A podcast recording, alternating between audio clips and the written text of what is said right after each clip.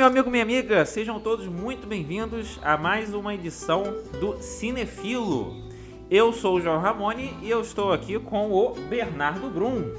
Olá, Joel. Muito bom saber que agora você também faz as vezes de anfitrião. Viu, cara, pra gente mudar aqui um pouco, né? Pra dar, dar um remeleixo, dar um, dar um caldo, digamos assim. Excelente. Então vou te fazer uma proposta recusável. Qual vai ser a sua proposta irrecusável? Vamos fazer aqui um podcast sobre o poderoso chefão e Maquiavel? Cara, eu acho isso uma proposta irrecusável. Olha só. Bem, como vocês todos e todas já sabem, hoje gente vai falar sobre o poderoso chefão e um cara chamado Maquiavel, que inclusive é teu xará, cara. Você sabia? Ah, é? É, o nome dele é Niccolo de Bernardo dei Machiavelli. Olha só. Nome de gente importante. Ué, tá vendo? Então, acho que a gente não tem mais o que falar, a não ser o, o, o óbvio. Vamos começar então pela sua parte, meu caro Bernardo. Okay, action! O Poderoso Chefão é um filme dirigido em 1972 pelo Francis Ford Coppola, que é baseado em um romance de mesmo nome, lançado três anos antes pelo Mario Puzo, que é- detalhava justamente a ascensão da família Corleone durante eh, o início do século XX e que se tornou um verdadeiro ícone do cinema por trazer uma direção inspirada, uma fotografia muito bem elaborada e um, um elenco assim maravilhoso que além de trazer Marlon Brando, talvez o maior ator do cinema americano, como Vitor Corleone, um dos personagens principais, o, e o patriarca da família mafiosa Corleone, também trouxe o James Caan, o Robert Duval, o, a Diane Keaton, a Talia Shire e o Al Pacino como um dos maiores elencos, o John Cazale também, já esquecendo, como um dos maiores elencos já, já vistos no filme, né? Tem até um, um termo que, que eles usam lá nos Estados Unidos que é Ensemble Cast, que é tipo filme que é muito carregado de estrelas, né? E que tornou um, um filme assim ícone da nova Hollywood, né? Um novo modo de se fazer cinema, muito inspirado pela novela vague, a teoria dos autores, né? De que o diretor era a cabeça pensante do filme, não o roteirista necessariamente, não o produtor, mas sim o diretor que era o artista do filme, né? Uma visão que é discutida até hoje, mas que se consolidou a partir de, da geração Nouvelle Vague, da geração Nova Hollywood, e que era um pessoal assim bem contracultural, filhos da geração beatnik, filhos da geração hippie, que se beneficiou muito dessas novas filosofias, de filmar em locação, de trazer não atores para os filmes, de pegar atores de método, que da onde saíram muita gente, inclusive o próprio Alpatino, que eram alunos do Lee Strasberg. Então tudo passou a ter em Hollywood essa carga de maior naturalismo, assim, tanto por parte do Coppola quanto por parte de outros diretores, como o Robert Altman, que dirigiu Mesh e Nashville e Shortcuts, ou o Martin Scorsese, que dirigiu vários clássicos como Taxi Driver e Toro Indomável. Foi uma geração que tem até um, um livro, você deve até conhecer, que do Peter Biskind, que se chama Como a geração sexo, drogas e rock and roll salvou Hollywood. Que foi bem o que aconteceu aqui. O, o, o musicais tipo Alô Dolly e Noviça Rebelde, apesar de fazerem um sucesso razoável, eles demoravam para se pagar porque já era toda uma outra geração de adultos consumindo cinema, né? E aí eles queriam uma parada mais moderna, que fosse mais ligada às ideias dele, à estética deles, à filosofia deles, né, no caso.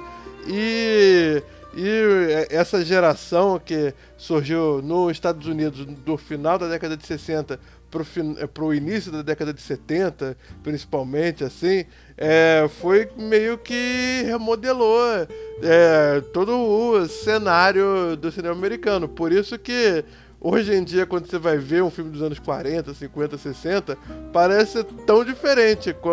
As atuações parecem muito mais, é, digamos assim, teatrais ou caricaturais, exageradas, né?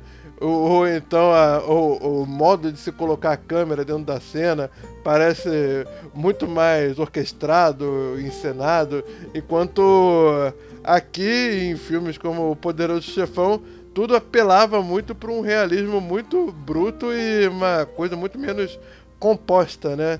E, bem, acho que é isso que resume um pouquinho do contexto cultural desse filme, que, como eu disse lá atrás, é sobre a família mafiosa Corleone, chefiada pelo Vitor Corleone, e o, o conflito que ele tem com cinco famílias e ao mesmo tempo a dúvida se do Michael Corleone, personagem do Al Pacino, se ele abraça uma nova vida fora da aba mafiosa familiar que o criou, ou então se ele realmente é, está preparado para ser uma figura atuante da máfia quando o caldo começa a esquentar através de muitos atentados. Enfim, é isso, um clássico do cinema, uma obra-prima do cinema. Você gosta do Poderoso Chefão, João? Adoro, cara. Eu acho um filme que não tem. Cara, não tem como gostar. Eu sei que isso soa muito. Não tem como gostar? Não, não tem como não gostar. Ah, sim. Porque é um filme muito completo, né, cara? Todos os setores são muito bem executados, é tudo muito. muito redondo. É, é aquele tipo de acontecimento, né, cara? Que a ideia é bem executada, todos os setores funcionam bem, o elenco tá ótimo, o produto final é maravilhoso, é, é, é pra bater palma, né, né? Eu, eu, acho uma obra-prima, eu pelo o saco mesmo desse filme. É, e, e, aí eu gostaria até de te perguntar assim, qual que você acha do, dos temas que o filme aborda, né? Tem até um pessoal que tenta puxar sardinha pro seu lado, né? Tem aqueles livros tipo Poderoso Chefão Corporativo, que querem mostrar que aquilo ali é um exemplo de como você gera uma empresa. Eu não, eu não sei se eu concordo, porque eu acho que eu me meter a bala na concorrência não deveria fazer parte, né? Mas enfim. O que, que você acha das temáticas que o filme aborda? Ou, e Cara, como ele aborda? Eu, eu, confesso que eu tô um pouco chocado, assim. Eu não, nunca ia imaginar que existiria um livro chamado O Poderoso Chefão para o Mundo dos Negócios. Mas Sim, é, é, compreensível, né, cara? A gente sabe como é que opera essa, essa dinâmica de pensar o mundo dos negócios como um ambiente altamente predatório e sem leis, que faz total sentido com algo que a gente vai falar em breve, né, cara? Quanto ao filme, o que ele aborda é, é, um filme muito rico, né, cara? Você consegue extrair muita coisa do, do Poderoso Chefão. Questão.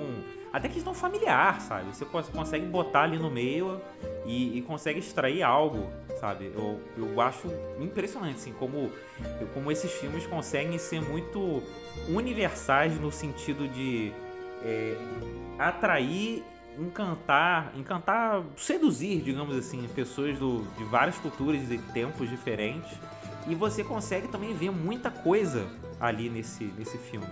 A questão que eu achava mais óbvia, né? mais, mais na cara, é a questão do poder. Né? Eu, inclusive, eu fazia questão de passar a primeira cena, que é sensacional, né? Aquela sequência ali é uma aula. Sim, muito é, simbólica, né? Aquilo ali é uma aula né, de, de, de cinema para os meus alunos quando eu ia falar sobre poder. Eu botava todo aquele diálogo lá do, do, do primeiro filme. Algum, algumas pessoas não gostavam porque, querendo ou não, não tem uma pegada muito dinâmica, né? muito veloz, muito jovem, digamos assim. Mas a maioria conseguia embarcar, a maioria gostava e grande parte ficava muito impactada. Eu notava isso. Sempre, sempre que o pessoal reclama que o Poderoso Chefão é muito lento, eu recomendo Scarface. Que ele é meio que o espelho zoado do Poderoso Chefão. Mas eu notava e eu achava isso muito curioso, assim, como grande parte da, da, dos alunos ficavam impactados, sabe, com esse primeiro diálogo, né, toda essa primeira construção. porque ficava muito claro ali a, a dinâmica de poder que é muito simples e muito universal. Um filme americano que fala sobre ítalo-americanos nos anos 60 ou 70. Eu não lembro. Ah, não, vi aqui, desculpa te, até te interromper. O filme começa em 1945. Já é o pós-guerra, então, né? Então, Sim. é um filme dos anos 70. Tanto que o, tanto que o Michael, ele é um veterano. né? Ah, de fato, cara, faz total sentido. É como vocês acabaram de perceber, eu mais uma vez não vi o filme na preparação desse podcast. É, eu juro que na próxima vez eu vou me esforçar mais em assistir o filme, mas o Bernardo sabe que eu estava com dificuldades Problemas técnicas, técnicos. né? Aqui na, na minha casa e, e isso me dificultou bastante. Mas, mas assim, voltando, né, a questão de, de como eles ficavam impactados, como esse filme é universal. Eu passava isso para alunos do, da Zona Norte do Rio, de zonas carentes. Um- é uma geração completamente diferente da galera dos anos 70, mas eles conseguiam entender a dinâmica do que estava no jogo, inclusive que muitos ali, digamos assim, vivenciavam ou já vivenciaram situações parecidas, né? Em que fica claro uma relação de poder ali entre duas pessoas e que essa relação de poder você dentro da lei você não tem como é, estabelecer algum tipo de parâmetro ali dentro. Você sente que você não tem o que fazer a não ser participar daquela relação e, e rezar para que dê tudo certo, digamos assim. Eu, eu notava um clima desse, saca, para alguns alunos. Sim, e o que eu acho que o Poderoso Chefão apela muito universalmente pra quem tá assistindo assim é que o Coppola, tanto nesses três filmes, no, no Apocalipse Sinal, enfim, na filmografia central dele, né? Desprezando, digamos assim, coisas que ele fez por, por dinheiro ou, pro- ou porque tava começando, né? É, na filmografia central dele, o que ele queria ser, o projeto de autor dele, ele é um cineasta muito sobre as trevas da alma, né? É por isso que o Gordon Willis, ele, o diretor de fotografia, no caso, ele faz um filme que é totalmente subexposto. Praticamente não tem luz estourada em Poderoso Chefão. Raramente você entra em um ambiente interno que não está é, em parte na, na penumbra, assim. O próprio Gordon Willis depois disse que se arrependeu e falou que ele fez um filme escuro demais. Ele acha que hoje em dia ele faria diferente, mas eu acho que combina totalmente com o filme, assim, porque mal ou bem ele fala sobre uma, uma relação, é, sobre o lado feio da América, né, no caso. E essa cena primeira aí que você citou, acho até que é muito emblemática, simbólica, assim, porque a gente até pensa a forma como ela é dirigida, porque está tudo escuro e a gente ouve só uma voz dizendo eu acredito na América. E aí a gente vê um, um homem, um personagem secundário, falando de todos os seus dramas e dilemas que ele vive enquanto ítalo-americano e comerciante e tal, e que ele acaba sofrendo um, um- um episódio que a filha dele é atacada e agora ele busca, a gente finalmente fica sabendo alguns minutos depois, é, vingança pedindo ajuda para o Dom Vitor Corleone. Então a, a gente no final acaba entendendo que é um mafioso dizendo que acredita na América. Ou seja, a primeira coisa que você tem é que o, o crime enxerga a América como a terra das oportunidades, né? Algo muito algo muito forte né? quando você pensa sob esse contexto, né? E ela- um personagem que encarna muito bem isso pra mim é o Michael, o personagem do Al Pacino, que é alguém que tá voltando da guerra, que tem seus ideais patrióticos e tal, e que o que a gente vê ao longo do filme e também ao longo da trilogia é a construção de um ser humano frio, calculista e implacável, né? Tudo que ele não era até o início do primeiro filme. Eu, eu gosto muito do Poderoso Chefão do filme e da trilogia porque ele é um meio que um mergulho sem volta na, na alma de um, uma pessoa sombria, né? De uma pessoa que anda à margem da lei, mesmo sendo um, um militar, né? Mesmo sendo um, um soldado que serviu o seu país. Acho que ele era até marine, se eu não me engano. E aí com isso a gente vê a crise que ele tem de se ele é mafioso ou se ele não é mafioso.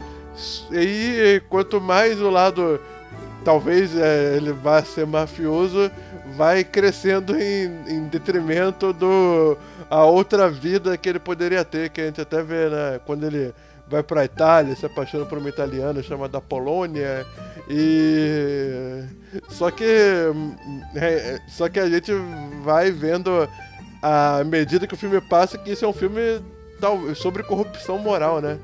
E o custo do poder, né? Isso que é, pra mim é muito fascinante no Poderoso Chefão. Sim, é uma coisa interessante que você falou, a questão de como o crime vê os Estados Unidos como um lugar ideal para se alimentar, digamos assim é muito curioso porque é, é, é, é, posto de uma maneira muito escancarada, mas ao mesmo tempo muito sutil. Por exemplo, o, é o Bonacera, né? O, o primeiro personagem? É, o. O cara que pede ajuda. É, assim, o, o Bonacera, tu vê que ele, ele abre falando isso, eu acredito na América, ele começa a falar que aqui eu enriqueci, papapá, aquela coisa bem sonho americano, né? O sonho liberal. Só que ele não encontra justiça nesse sonho liberal. E aí ele recorre a uma justiça paralela, né? uma justiça é, tortuosa, digamos assim, a justiça com as próprias mãos.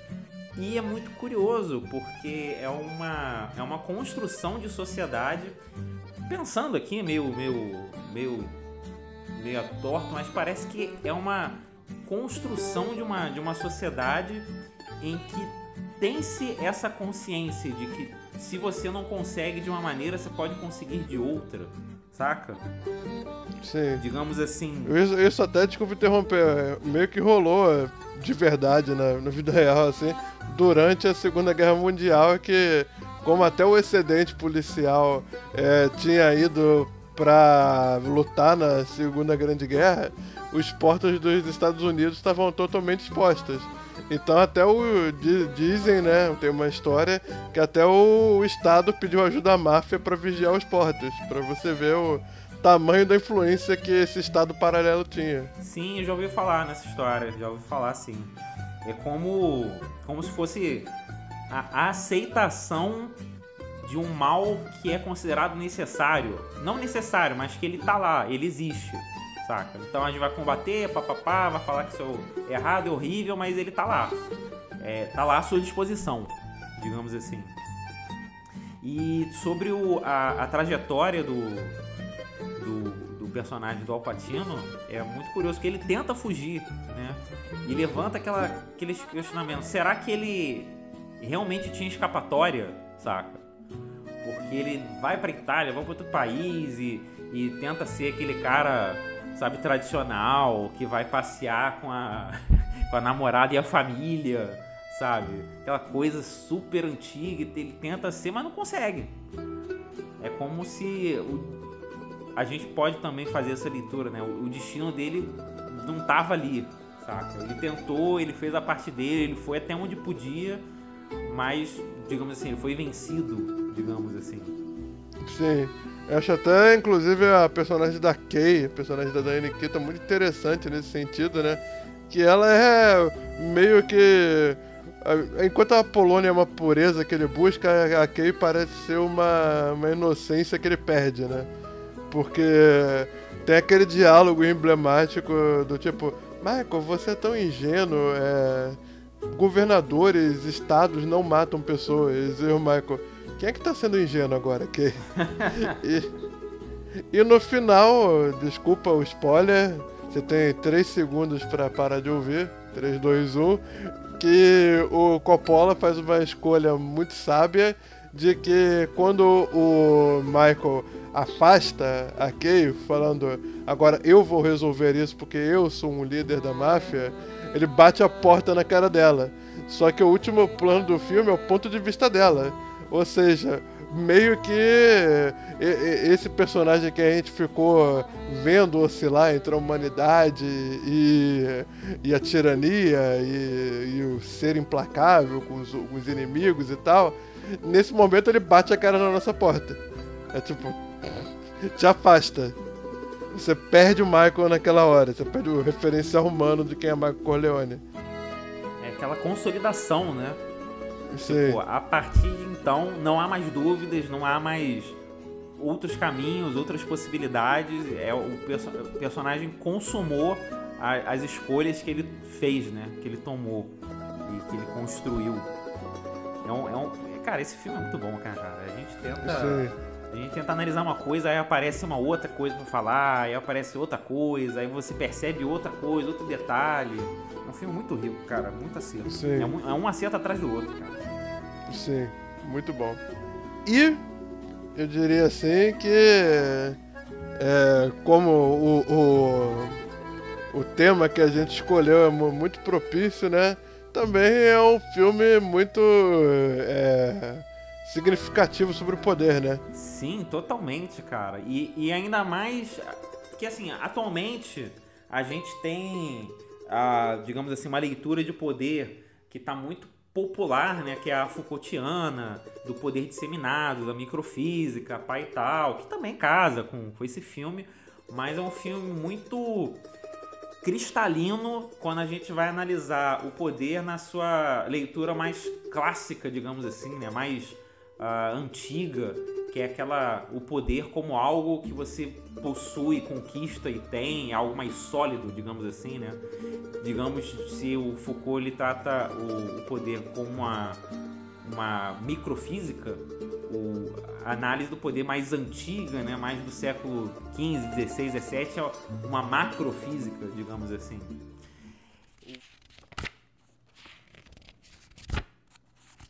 O tema que a gente escolheu para cruzar, como todo mundo já sabe, né?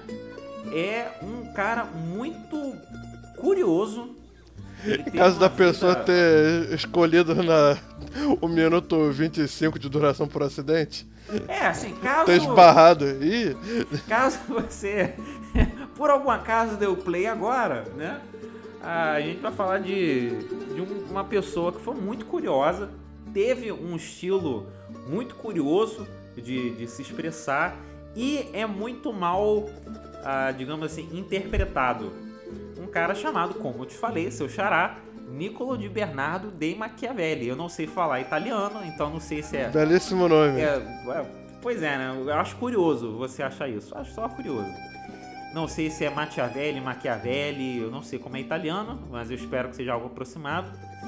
O Maquiavel você fez a mãozinha pra falar, que senão você tá pronunciando errado. Peraí, peraí, eu vou falar de novo. Niccolo de Bernardo de Machiavelli. Pronto, agora eu É muito certo. melhor, viu? Viu a diferença que fez a mãozinha? Agora eu fiz a mãozinha. Você não viu, mas eu fiz. Eu acredito em você.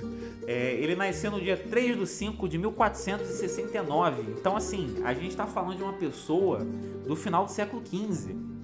Pra gente ter uma dimensão de quão avançado esse cara tava. O maluco tava no século XV e pensou que pensou. Eu, eu acho esse cara muito fora da curva, cara. Preciso falar aqui. Até hoje ele é meio incompreendido, né? É, pois é, cara. Hoje eu, eu, eu espero que a gente consiga clarificar alguns detalhes sobre esse, esse amigo aqui. E faleceu no dia 21 de 6 de 1527.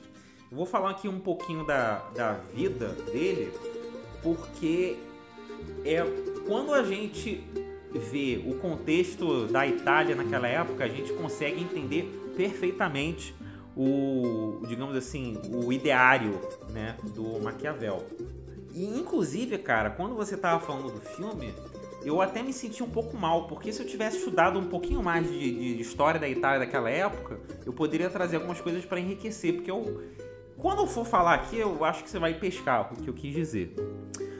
Então, assim, sobre Maquiavel, primeiro ponto é que a gente não sabe muita coisa da vida dele pessoal principalmente até ele alcançar um cargo público lá em Florença.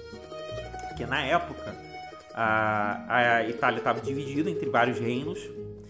Florença era uma cidade, cidade-estado, digamos assim, e ele era não era necessariamente um cidadão florentino, porque eu acho que ele não nasceu lá.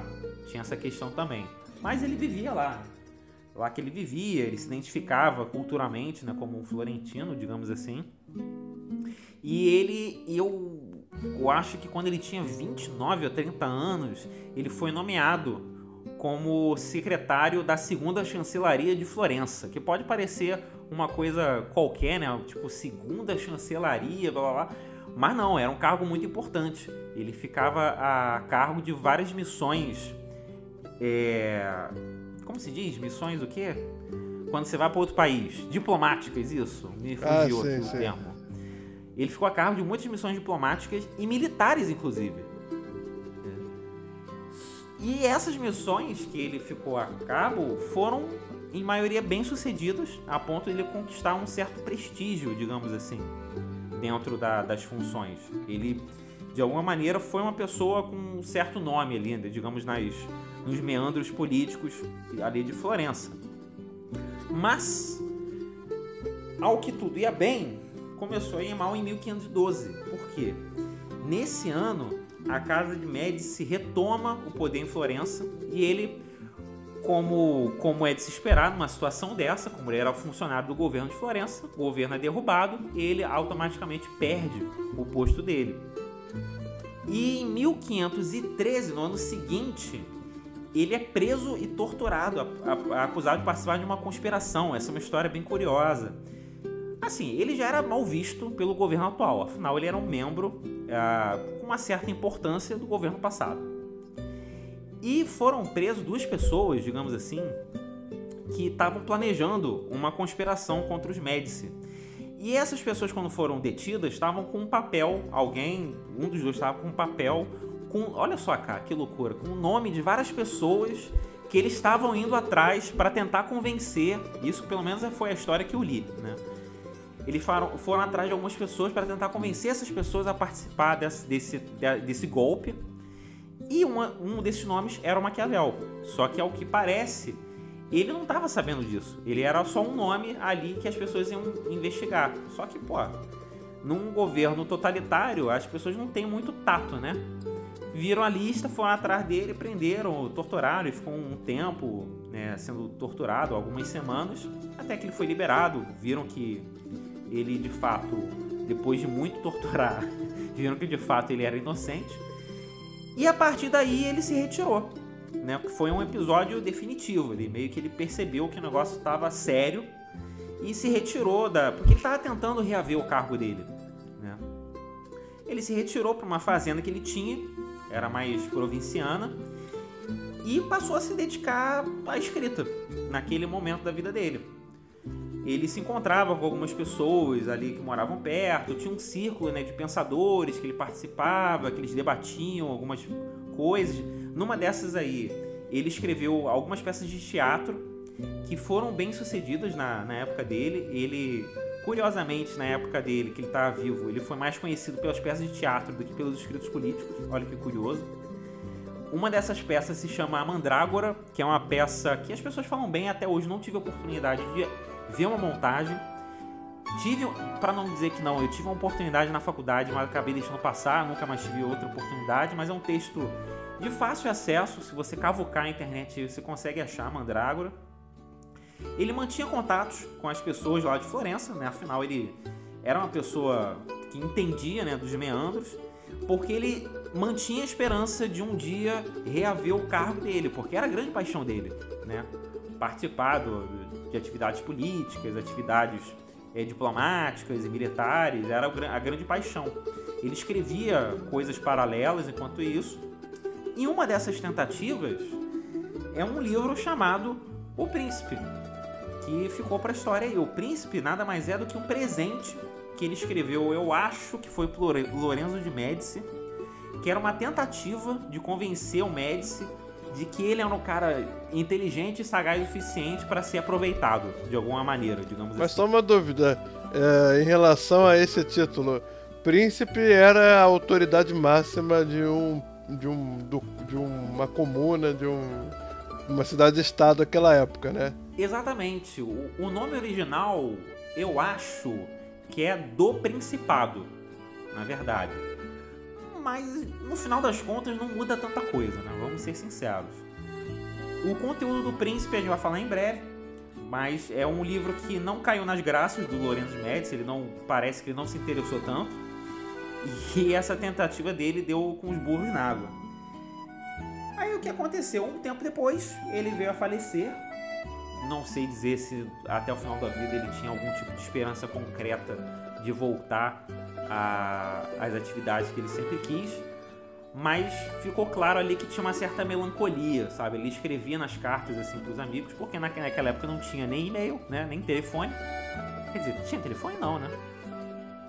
Não, não, né? É, não, não tinha, não tinha, perdão, ato falho. Então a única maneira que tinha era carta, e nas cartas ele deixava assim meio claro que. O, é, o Graham Belson é, nasceria em 1847. Ah, bem, ok, nem lembrava. Na, sabe, se é aquele joguinho de carta timeline, você teria perdido umas três cartinhas. Exatamente. Eu é, não conheço o jogo, mas eu acho que eu já entendi qual foi da, da proposta. e achei interessante essa proposta. É, nas cartas ele dizia que de noite ele, ele se vestia adequadamente para adentrar na, nas cortes dos príncipes dos reis e se imaginava ali conversando com, com essas pessoas e dando conselhos. Ele, parece que a, a melancolia bateu forte ali nele. Mas então, vamos ao que interessa. Primeiro ponto que eu quero dizer é o seguinte: os fins justificam os meios é uma frase que Maquiavel nunca falou. Deixar logo claro que isso aí é uma interpretação assim muito resumida, muito torta, muito porca do que. Assim como ele... peça do Nelson Rodrigues não tinha palavrão.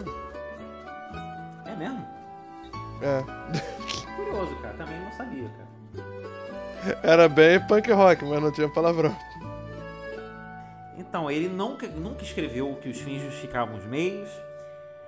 Nunca, aí, aí já entra a questão. Isso não quer dizer que ele nunca quis dizer isso, né? Esse é o ponto.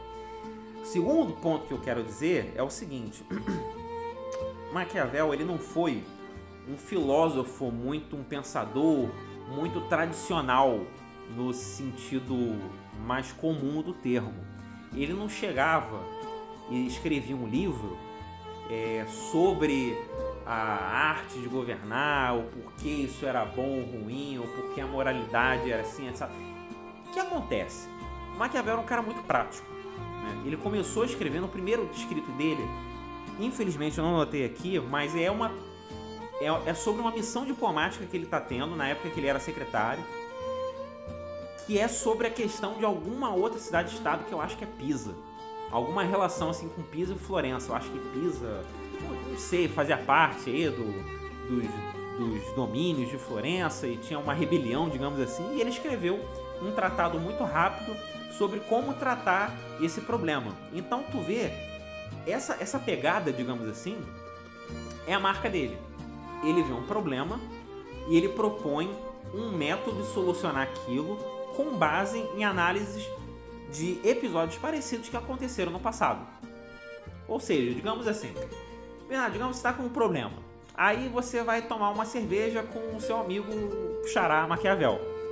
O que, que ele vai chegar? Ele não vai chegar para você e falar: Ah, eu acho que você devia fazer coisa tal, porque a moralidade é isso, porque o Estado é aquilo, porque o ideal de política é aquilo. Não, ele vai chegar e falar: Olha, baseado em episódio parecido que aconteceu no passado, a gente pode tomar a seguinte lição. Pá, pá, pá, pá, pá, pá. Digamos assim, ele era pragmático antes do pragmatismo existir, saca? Ele não recom... Já mostrava que deu certo antes. É, deu certo e errado. E a partir disso construía uma solução, digamos. Ele não estava interessado em construir um, um, discurso sobre a arte de governar, ou o que, que é o governo, o que, que é o Estado, qual a melhor forma de governo, qual a melhor forma de justiça. Ele não estava interessado nisso. Ele estava interessado em falar: olha, como a gente resolve esse problema aí? E esse, como a gente resolve isso daí, se desdobrou de algumas maneiras que a gente pode dizer hoje, né, em 2020, que é o ano que a gente está gravando, a gente pode pensar. Ano da graça nesse- do nosso Senhor. ano na graça do Nosso Senhor, a gente pode pensar algumas coisas. Porque o que acontece? Hoje, as- quando as pessoas falam do Maquiavel ou do maquiavélico, né? Tipo, nossa, aquela pessoa foi maquiavélica. A gente já imagina, tipo, uma pessoa esfregando as mãos e falando, hahaha, vou me dar bem, vou puxar o tapete daquele cara, que seja. Olha que curioso, na época esse livro não causou polêmica nenhuma. Sabe? Ninguém deu de ombros pra esse livro alguns anos depois que esse livro começou a causar algum desconforto em algumas pessoas e, e acabou a partir daí ficando essa imagem né, ruim de Maquiavel, uma pessoa malvada que é, aperta tuas mãos e rouba teus dedos, saca? Não é bem assim. O que acontece? Quando a gente. Ele virou a cara da intriga palaciana, né? Exatamente, cara. Tu foi cirúrgico aí. Quando o Maquia... Como o Maquiavel é um cara muito prático, ele não construía ideias, nem cons... Pra tu ter uma ideia, ele não. Ele não apresenta nenhum tipo de conceito. Ele não chega assim, eu paro do princípio que o Estado é tal coisa, que a justiça. Não, ele não tá nem aí. Ele sai Como, falando. como deveria ser, ele fala do jeito que é, né? É, saca? Porque tu vê que. Eu tô cara- até me metendo mais, eu tô até me metendo mais nesse episódio, que eu gostaria de falar que dessa vez eu li o livro. Uhul! Sensacional! Ou no caso, ouvi o livro.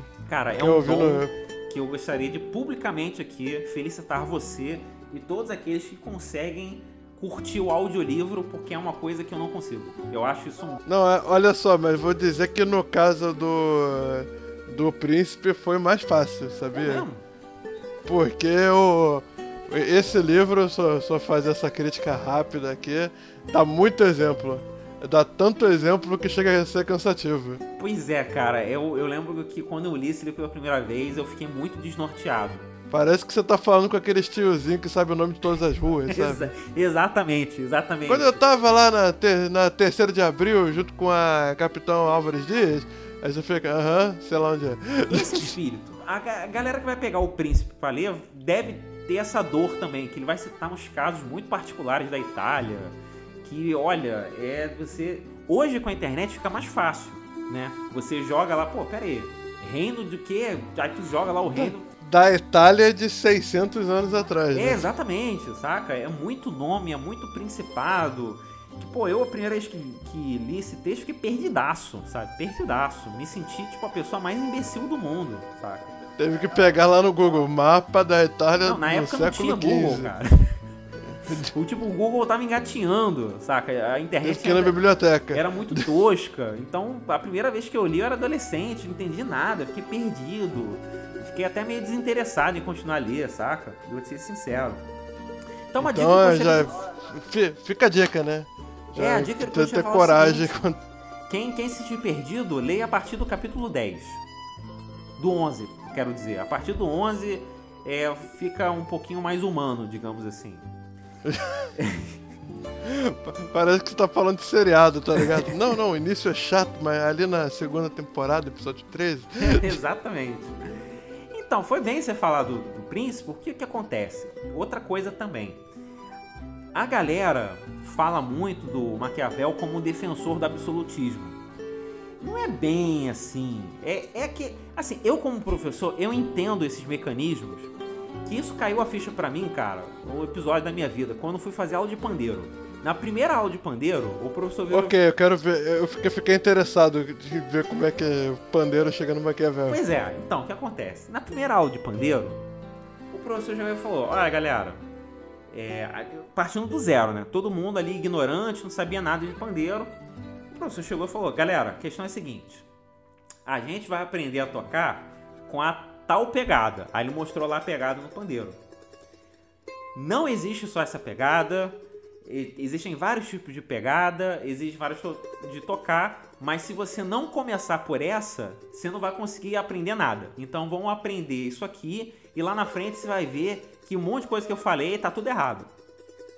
Ali eu entendi as coisas, porque existem certos assuntos, certos tópicos, se você Principalmente assim da, da- das artes e das ciências humanas. Não sei como é que é nas exatas e nas biomédicas.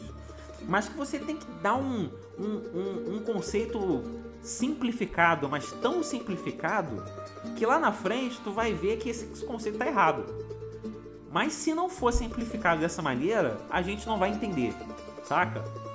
Sim. O que, que isso tem a ver com Maquiavel? Me pergunto eu. Pois é, essa ideia do defensor do absolutismo não é bem assim. Só que, se lá na escola o professor de história não chegasse e falasse que ele defendia o absolutismo, você não ia conseguir construir um conceito de absolutismo, do, do contexto da época, saca? Então é uma maneira de tipo, ó, é mais ou menos assim.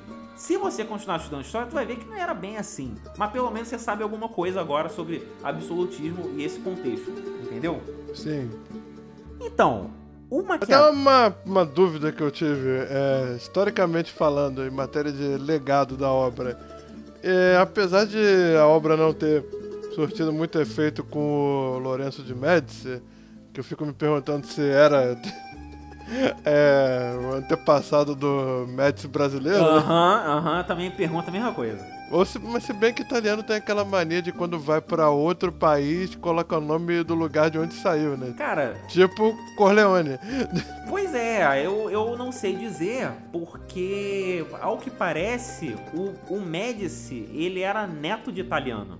Uma coisa assim. Entendi. Então eu acho que essa possibilidade é plausível. Entendi. Mas aí você. Mas aí, é, apesar do, do príncipe não ter agradado o Lorenzo de Médici, ele, digamos assim, teve alguém que eh, politicamente usou con- conceitos que você tenha visto de Maquiavel. Cara, então, eu acho que aconteceu o seguinte: o Lorenzo de Médici deve ter lido o livro e ele já não gostava do cara, né? Porque o cara era do governo passado, que ele tirou. Ele deve ter lido o livro e falar: porra, cara, isso aí eu já sei. isso aí eu faço, entendeu? Tipo, apunhalar as pessoas pelas quais eu faço todo dia. Então eu acho que ele meio que deu uma desvalorizada, porque pra ele não era, não parecia ser novidade, saca? O Médici leu assim, ou como eu chamo, segunda-feira. É, é, essa é a minha teoria, saca? Tipo, ele deve ter olhado e falar, ah, isso eu já, já, já tô careca de saber, sabe? Então, o que acontece. Aí, aí, aí é o ponto que você falou, né? a, a- questão da fama do livro.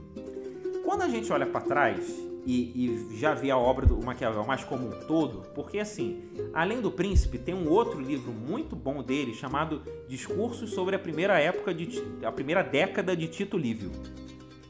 A diferença dos dois é que no Príncipe é um livro muito mais objetivo e ele trabalha a questão do, do principado, né? Tipo, um estado que responde a um soberano.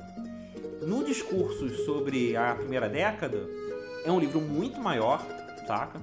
Tem edições aí de 300 páginas, é, que ele já, já, digamos, entra em mais detalhes, mas ele fala sobre o governo em uma república. Então tu vê aí, logo de cara, que ele não tá defendendo o absolutismo. Ele, sinceramente, não defende nenhum dos dois. Porque ele não está interessado em traçar algum tipo de ideal. Ele tá cagando para isso. Não interessa se vai ser uma república, se vai ser um, um principado. Nos dois lugares vai ter política. Aí é o ponto de interesse do cara. Ele não está interessado em detalhe, está interessado nas relações políticas. E aí que ele meio que traça, digamos, várias aspas, a filosofia política dele, várias aspas, né? Porque é algo muito simples. Eu, eu fico até meio incomodado de falar que é uma, uma doutrina, não desmerecendo ele, né? Não tô é, esculhambando o cara, falando que ele é um, um cara. Não, só tô falando assim que ele é um cara tão cirúrgico na maneira de pensar, tão objetivo, que ele acaba nos fornecendo umas coisas muito simples, exatamente por ser simples é muito rico. Você consegue usar de várias maneiras. É o seguinte, ele chega e fala o seguinte, olha só. Tem política. Você vai se meter no meio? Vai. Então se prepare para fazer o que for necessário para você se manter no poder. Porque as pessoas vão procurar qualquer oportunidade para te tirar do poder Se elas conseguirem, elas vão, ter, vão ser bem-sucedidas, vão tirar você literalmente. Você vai estar fora do baralho. Então é uma concepção tão pessimista de natureza humana e tão realista que ele não se atém muito a construções ideais. Ele não aponta muitas, muitas direções. Ele simplesmente fala o seguinte: olha só, filhão. Você vai ser político? Vai se meter no meio? Beleza. Então esteja preparado para utilizar ferramentas do bem e do mal. Já que você vai pular no ninho de cobra, toma aqui o soro antiofídico. É, exatamente. essa é a essência da análise política do cara. E ele em nenhum momento ele julga isso. Ele simplesmente fala, cara, o mundo é assim. Se você, enquanto um governante, seja de uma república, seja de um principado, que seja, você governante, você. Ele, ele tinha uma expressão que era meio homem, meio besta. Para você ser um governante, você tem que ser meio homem, meio besta. Nem homem, nem besta, mas meio os dois.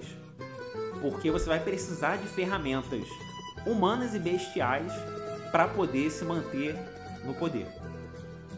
E novamente, isso, essa abraçar essa esse meio homem meio besta não é algo bom nem ruim, tá além do, do julgamento moral. Como ele disse, tem uma frase clássica dele, essa sim foi escrita realmente por ele, que é um governante deve ser amado por seu povo, mas se não conseguir ser amado, deve ser temido. Exatamente, está no príncipe, né?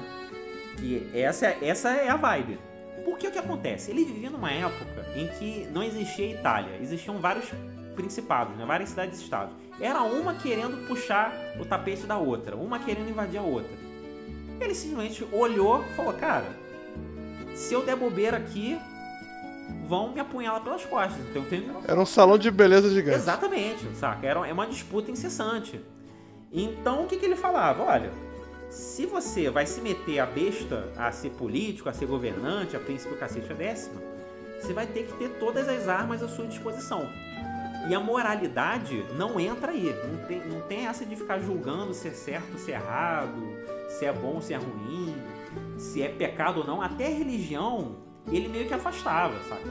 Apesar dele, dele, sei lá, cristão, pai e tal, ele meio que ignorava, sabe? Só falava, ah, a religião tá ali. Ele, inclusive, achava que a religião era, um, era uma maneira de você, você podia usar a religião a seu favor, né, enquanto governante. Ela, ele dizia que, tipo, o, o bom príncipe... E muitos usaram. O, hã? E muitos usaram. Sim, os próprios papas, né? O, o bom governante não, bom na questão técnica é aquele cara que pode não ter fé nenhuma, mas ele vai saber explorar a religião a seu favor. Né? E o segundo ponto, a grande contribuição de, dele, digamos assim, é trazer dois conceitos que novamente ele não vai tipo dedicar capítulos e livros para falar o que, que, são esses conceitos. Os conceitos estão lá jogados, tem umas definições é, meio rápidas né, que ele dá, bem o estilo dele, que é a virtude e fortuna. O que, que é a virtude e fortuna? Fortuna não é essa noção aportuguesada né, de dinheiro, de muito dinheiro, riqueza. São os acasos da vida, né? Tem, inclusive. Sorte. É. Inclusive quem joga tarô tem a roda da fortuna, né? Que é a roda do destino.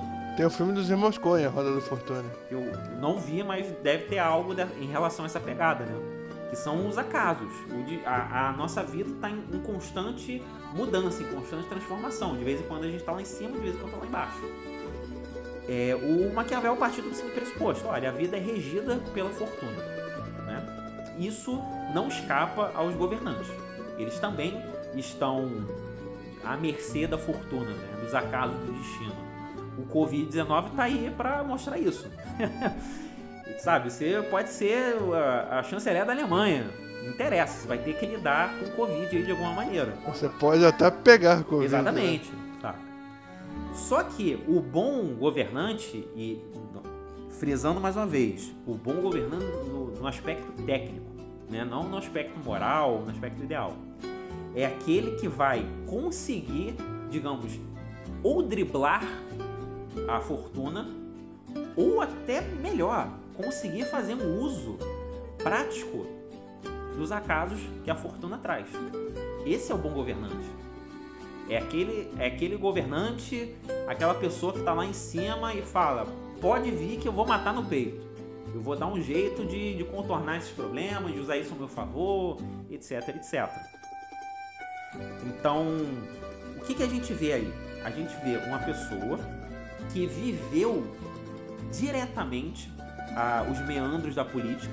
É um cara que estava lá dentro, lá no meio, e que trouxe a seguinte proposta, para a gente dar uma resumida, que a gente se alongou bastante. Né?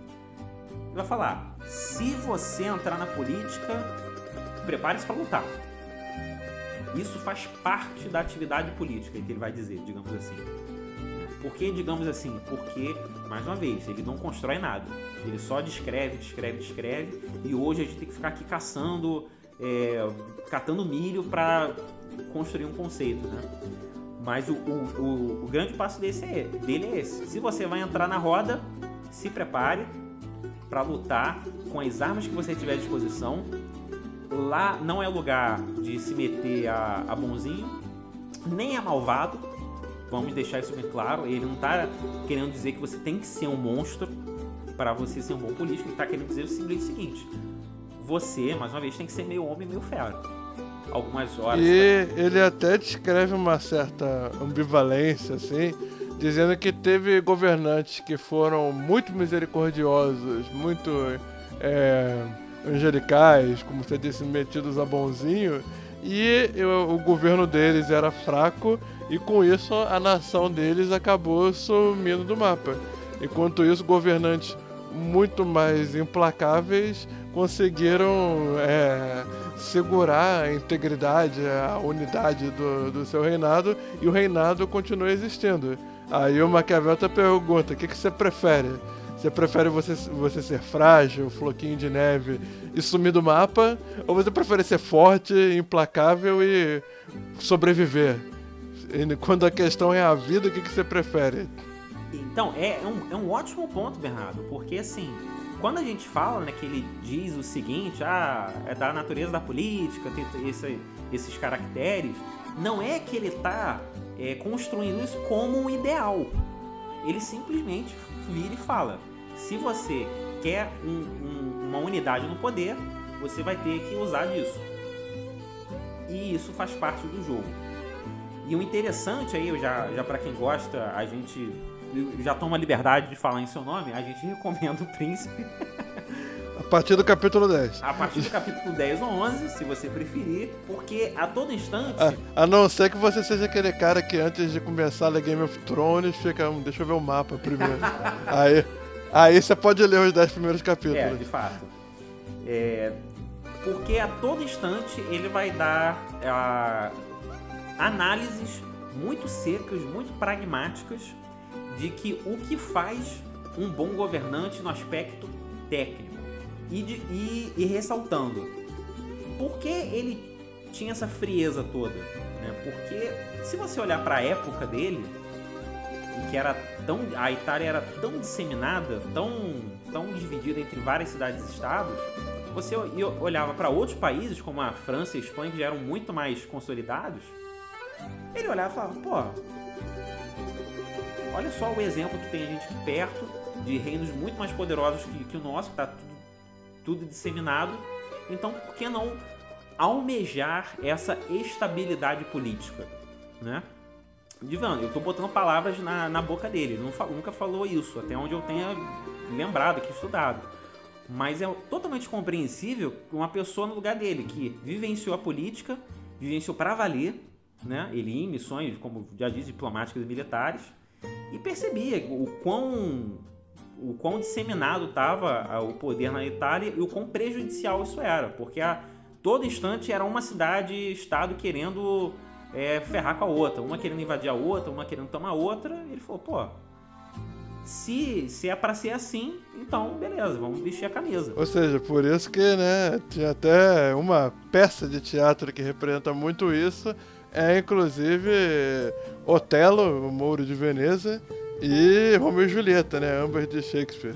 E ambas passadas na Itália. Pois é. pra tu ver como é, é baseado numa história real mesmo, né?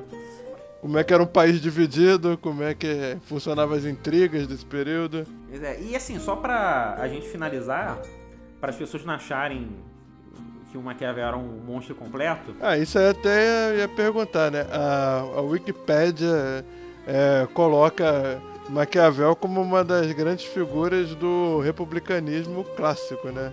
Sim, porque o, aquele, o Discursos é um livro sobre uma república. Ele vai falar sobre essa manutenção de poder, essa estabilidade de poder dentro de uma república. Então tu vê que ele não estava defendendo uma ditadura, ele não estava defendendo um governo totalitário, ele estava defendendo a estabilidade de, de, um, de um governo, seja numa república, seja num principado. E pra gente falar aqui que ele não. Assim, ele era tão apegado né, à questão técnica, à questão instrumental da política, que ele nunca, até onde eu tenha visto, deixou claro e cristalino como a água o que, que era um governante, digamos assim, virtuoso no sentido mais, mais moral do termo. Mas em alguns casos ele soltava, digamos assim, né, umas coisas como, por exemplo, que o, o, o bom príncipe é aquele que age para o bem comum, saca? Ele joga assim, né, meio, meio disseminado nos livros dele, que ele tem a ideia, ele tem uma concepção, ele tem a, a clareza, a convicção de que um bom governante virtuoso, ele vai pensar no bem público, ele vai pensar no bem da sociedade. Só que ele está tão concentrado nessa questão instrumental da política que ele não vai erigir, ele não vai se concentrar nesse ponto né? E porque até porque isso é posterior. Primeiro você se garante lá e depois você pensa em ser um governante virtuoso, digamos assim. É, o primeiro aprende a andar de bicicleta para depois fazer o backflip, né? Exatamente, cara. Primeiro a bicicleta e depois a moto. Mas bem, agora puxando aqui pro bloco unificador. Olha, bloco, bloco... unificador, cara. Coisa totalitária né? essa parte, cara. Ou não, ou não, ou republicana. Olha, olha só. Já, já que estávamos falando da, do, do, Principado do Cinema e o Principado da Filosofia, agora vamos falar do. vamos falar do Principado Cinéfilo, ou Cinefilo. Opa, vamos lá. É, muito, muito sofisticado, né? Muito sofisticado. Mas é.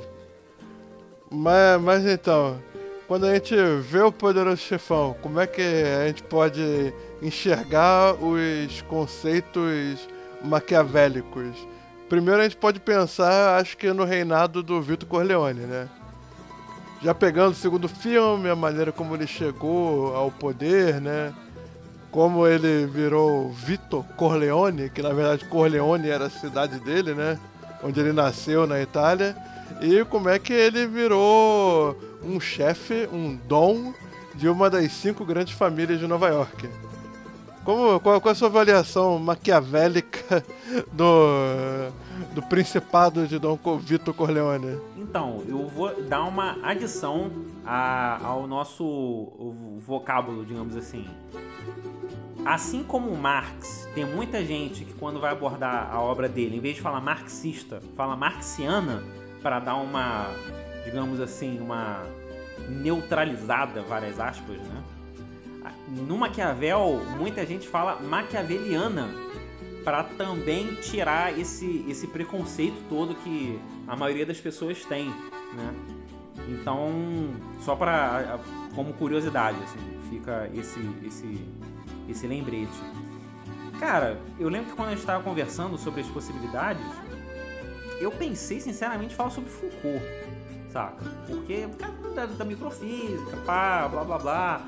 Mas assim, eu, depois eu pensei e falei, pô, cara, bem ou mal, dá para também explorar o, o Maquiavel, porque assim, vamos pensar na trajetória do, do Alpatino.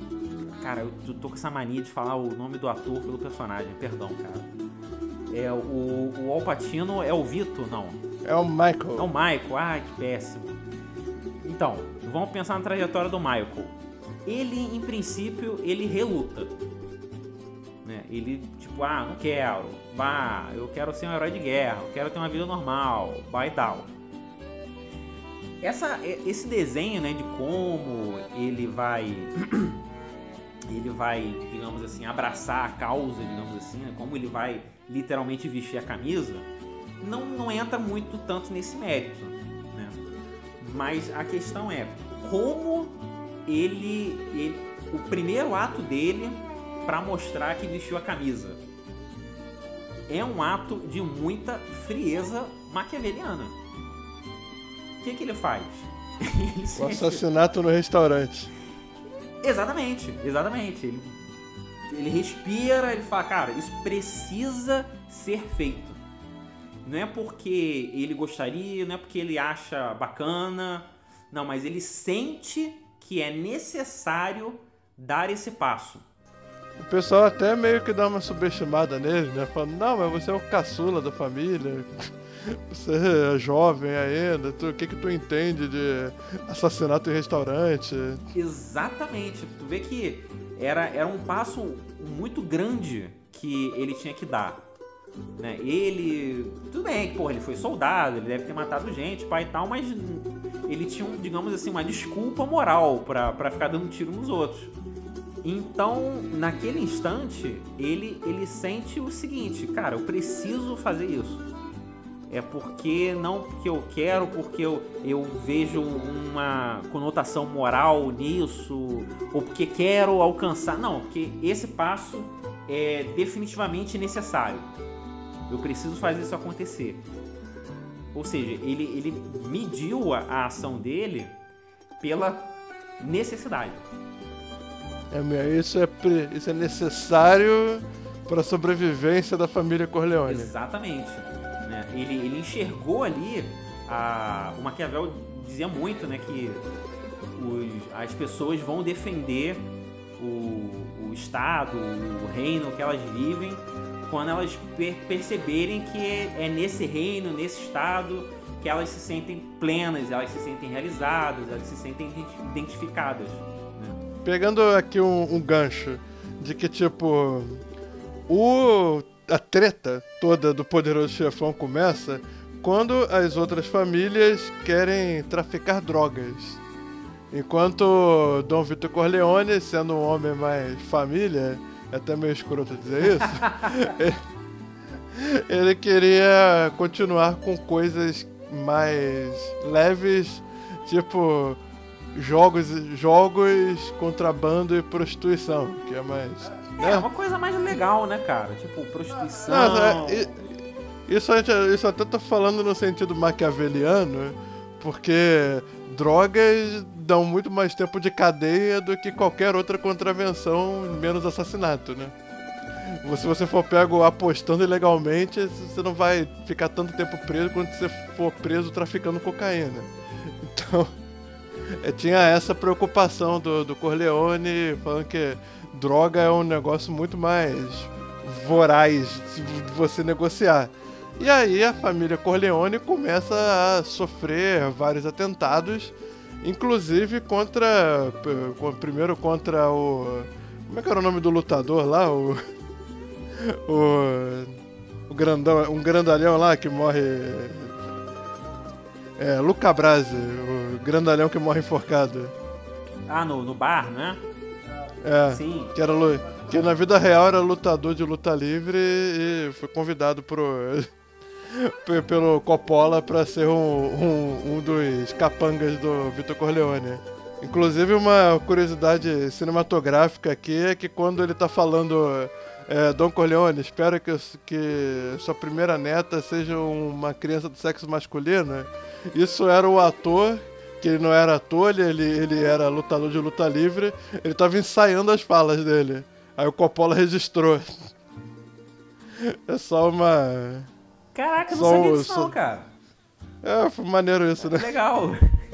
Esse coube completamente no, na construção do personagem. Sim, sim, faz total sentido. E a partir daí toda a família começa a sofrer atentados, né?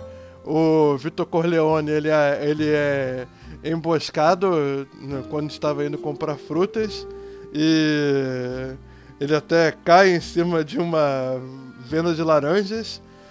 corroborando aí para aquela tradição, aquela piadinha de cenografista de que sempre que aparece uma laranja no cenário é porque vai ter morte naquele cenário. É meio que um. É, é, meio que uma piada interna, que nem aquele gritinho de soldado que tem no, no setor de som. E a, a, partir daí, o, o James Khan, o Sonny Corleone, que era o primogênito da família, o mais estourado de todos, e que tinha até sentado na porrada o marido da irmã que batia nela, que é o único ato de violência que eu aprovo no filme. é, é, ele, considerado o, o membro mais estourado da família, ele é emboscado e isso causa muito amargor ao Vitor Corleone, que acaba padecendo de doença, né? É, e o que, que dá espaço para o Michael Corleone ser o novo Dom, porque depois da morte do, do Dom e do primogênito, ficou decidido que ele era o mais com, com mais perfil de poder, já que o Fredo ele era muito muito coração mole, muito frouxo, etc. Eu, depois que o Michael Corleone cometeu um assassinato no bar, ele conquistou um respeito ele ganhou um Streetwise lá, digamos assim. É, ele, ele subiu e... de nível, né? É, subiu de nível no, no GTA. Uma estrelinha de procurada. E, e, e enfim. E aí o que, que a gente pode pensar nessa, nessa questão assim de que esse gancho que você levantou aí é, tudo, tudo isso começa por causa da questão das drogas e no final, da, no final das contas isso acaba criando um líder muito mais implacável no poder, né? Ele vira, o Michael Corleone vira um homem de fato, enquanto você diria, eu, eu acho, mas tô perguntando se você concorda, se o, o Vitor foi um líder fraco. Segundo essa ótica do Maquiavel. A gente consegue fazer um paralelo muito muito imediato, né, cara? Porque tu vê que são cinco famílias, cinco famílias italianas que, digamos assim, elas têm acordos entre elas, mas não porque elas são amiguinhas e ficam fazendo piquenique juntas, mas é para todo mundo ali é, florescer enquanto negociante, né? Enquanto comerciante de algo ilícito que seja. É, mas é porque período de conflito é, é, é pouco próximo. Né? Exatamente. Né? Você mais gasta do que ganha. Então tu vê ali que já tem uma já tem uma, uma atividade política, né? Que é, ó, ah, tudo bem, que seria mais legal eu ganhar o seu dinheiro, você ganhar o meu, mas é mais confortável todo mundo crescer aqui junto do que ficar um matando o outro e ninguém ganhar. Já tem essa isso é realidade até no, no tráfico carioca, inclusive. Pois é, já tem esse acordo de paz, digamos assim, que não é de paz, é para ganhar dinheiro. E surge aí esse esse inconveniente que é todo mundo querendo aumentar o, o, os ganhos e uma família não querendo, e, acabando embarreirando o negócio dos outros, e aí que acontece? Um conflito político, um conflito por poder. Porque no fundo, todo mundo ali quer dinheiro. Todo mundo quer mais influência, mais dinheiro, mais Ficar poder. por cima da carne seca. Exatamente. Nessa busca por poder, o que acontece? As outras famílias não viram e falam: Poxa, que droga, né? A família Corleone não quer. Ah, que droga, né? Não, eles não, tipo, não sentam no bar e ficam se lamentando. O que, que eles fazem? Eles falam: Porra, não, a gente vai agir para atingir o nosso objetivo. É, porque a gente quer maximizar os nossos lucros, então a gente precisa dos espaços que eles dominam. Exatamente. Os, os restaurantes, as casas de jogo legal, a gente quer fazer negócio lá. Exatamente. Fala, pô, não, a gente não pode ficar aqui parado, a gente tem que agir. E dentro desse agir, a gente vai fazer o que for necessário, o que tiver ao nosso alcance para atingir. Tu vê que eles não ficam, por exemplo, mandando presentes ou insistindo em reuniões. Tu vê que o filme mostra uma reunião, reunião para valer, é aquela definitiva. Que, é, que, que, eles descobrem que quem realmente matou foi um deles lá, que eles não estavam desconfiando em princípio. Que já tá na metade pro final do filme, nessa essa reunião que eles têm, né? Sim. Então, tu vê que, cara, é uma ação, literalmente. Bem no, no, no estilo Maquiavel de ser, você vai agir, obviamente com um plano, com uma ideia, papapá, mas assim, você não vai ficar toda hora consultando os seus diplomatas e ficar traçando plano, não, você vai agir. Agir com um determinado interesse muito específico, muito claro. E você vai usar aquilo que tiver na sua mão. É, mas, e olha que eles até são diplomáticos, né? Como mostra o personagem do Tom Hagen. É que ele até tem esse arco do cantor, né? Uhum. Que é inspirado no Frank Sinatra, que eles mandam ele falar como um, um magnata de Hollywood e falar, ó, oh, então, emprega o cantor que a gente patrocina no, no teu filme aí, ele. Não, vai tomar no cu, o pessoal da máfia não vai me intimidar não, e não sei o que. No dia seguinte ele acorda com a cabeça do cavalo dele na cama. Pois é. Eles até, eles até têm o, o, o cara educado que eles mandam na frente, né? Sim, porque faz parte do jogo. É, assim como todo exército tem seu emissário, do tipo, oi, então, você não quer desistir, não? Ah, não? Então amanhã a gente se encontra. Exatamente. Faz, é, que, é, é a arena política né, ela comporta muitas possibilidades. Assim, isso enxergando de um ponto de vista maquiaveliano, que o Maquiavel enxerga a política dessa maneira. Eu não estou dizendo que a política é assim ou não é. é eu vou ser sincero, no fundo eu tenho certa. Eu, eu compreendo muito esse pensamento, saca? Eu não. Assim, a gente pode não defender publicamente, mas no fundo a gente fala, porra, isso funciona, digamos assim. E ele vai dizer que isso faz parte do jogo. Você negociar, você ceder, tudo, tudo com a, o fundamento de manter o seu poder no seu principado, no seu estado, na sua república, que seja. E ali o que estava acontecendo? Os, as outras famílias estavam fazendo o que era necessário. Primeiro eles falaram, pô, aí, a gente quer vender um pó, hein? O que, que você acha? Eles não chegaram falando, filhão, a gente vai vender pó, foda-se. Viram que não deram certo. Então, pô, pera aí. Não chegou botando a pistola na mesa. É. Se isso não dá certo, a gente vai ter que recorrer a outros métodos para convencer. Todas as cartas que eles tinham, eles estavam usando, de alguma maneira. Porque Maquiavel vai entender que isso faz parte do jogo. Então, para você, o, o, o Vitor foi um príncipe fraco? Ou que foi enfraquecendo com, a, com o passar da idade? É um bom debate, cara. É um bom debate. Eu não sei. Que, que ele chega ao poder, como a gente vê no 2, de um jeito sinistro. Pois né? é, a gente, a gente fica aqui meio numa, naquela coisa. Pô, será que. Não que ele foi fraco, mas ele já tava numa curva descendente, digamos assim. Ele já não tava pegando. Já não tava com o mesmo timing, digamos assim. Já não tava com o mesmo feeling das coisas e era hora de passar o bastão muito antes, né? Sim. Claro que você vê até num outro clássico da máfia, o Scarface, que o, o que leva à ruína do, do Tony Montana, também feito pelo Al Pacino, é que ele não matava crianças. E ele não conseguiu matar um desafeto do fornecedor dele porque o cara foi andar de carro com o filho. Então isso que meio. Essa falta de. esse limite que ele colocava na, na própria ética meio que levou ele à ruína. Exatamente. E eu acho que o principal, o, o ponto que mais casa no final. É que tem muitos pontos que casam, né? E é uma coisa que, cara, eu só, só me, me atentei agora no, na, na gravação, né? Que são famílias italianas e o Maquiavel é italiano. é uma coincidência, assim, muito. É tão na lata que eu nem me liguei nisso, cara. Olha só. Só, muda, só mudava a escala, né? Porque... Pois é, saca? Tipo. Que eram cinco famílias italianas disputando o controle de uma cidade. E no caso do Maquiavel, eram várias famílias italianas disputando o controle de, um, de uma nação inteira, né? Pois é, eu só me atentei nisso agora. O negócio era tão óbvio, tão na cara, que eu nem me liguei. Mas tu vê o. o... Você querendo fazer do Foucault aquele francês. É, a, a pegada é outra, né?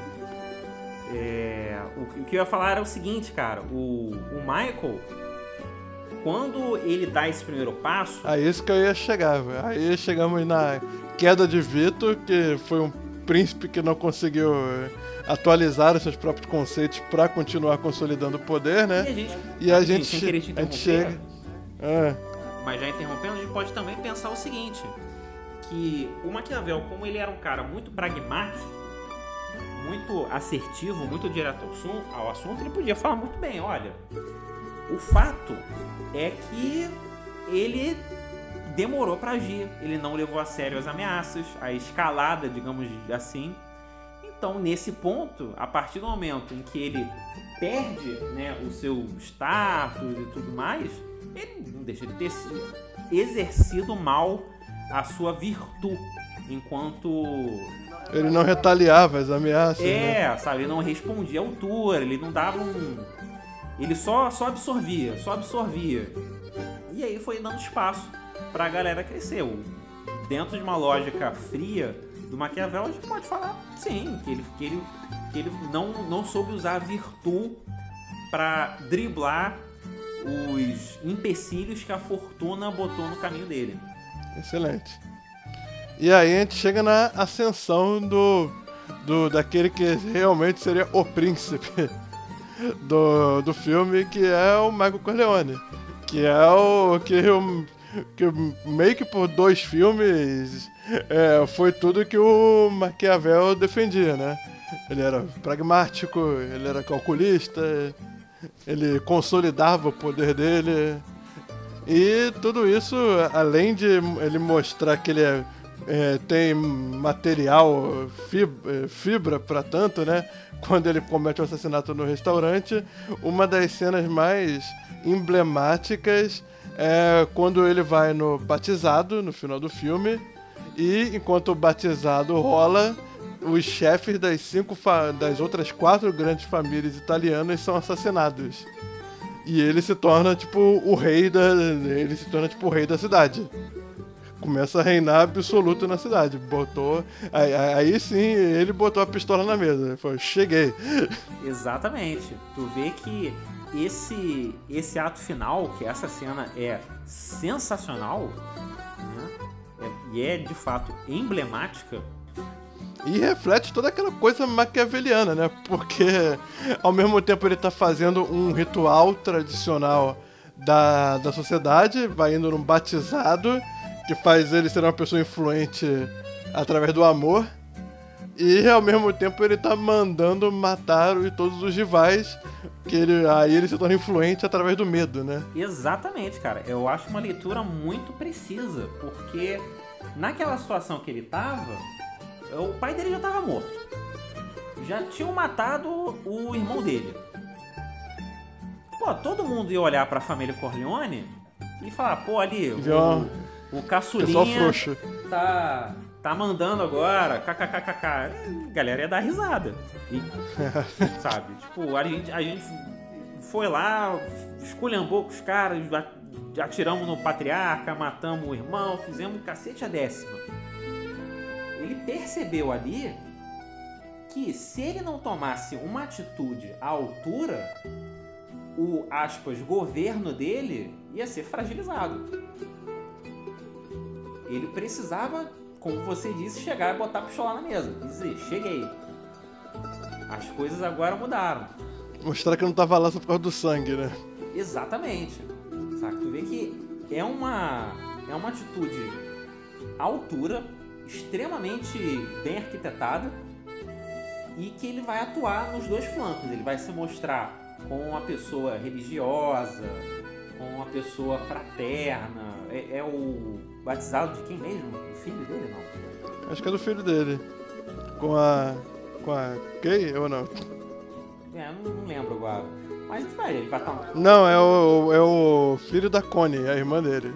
Ele vai estar tá num batizado. A que apanhava do marido e aí o, o, o, irmão mais velho vai lá e prancha o cara. É, e depois, depois matam ele, né? Sim.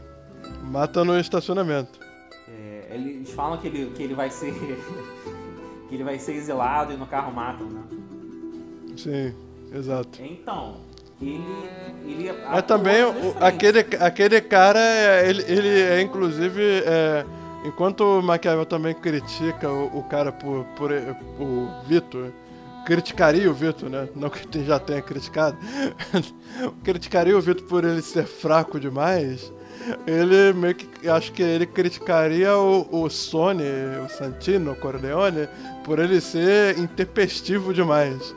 Você tem que encontrar um meio termo entre você ser é, diplomático e ser implacável.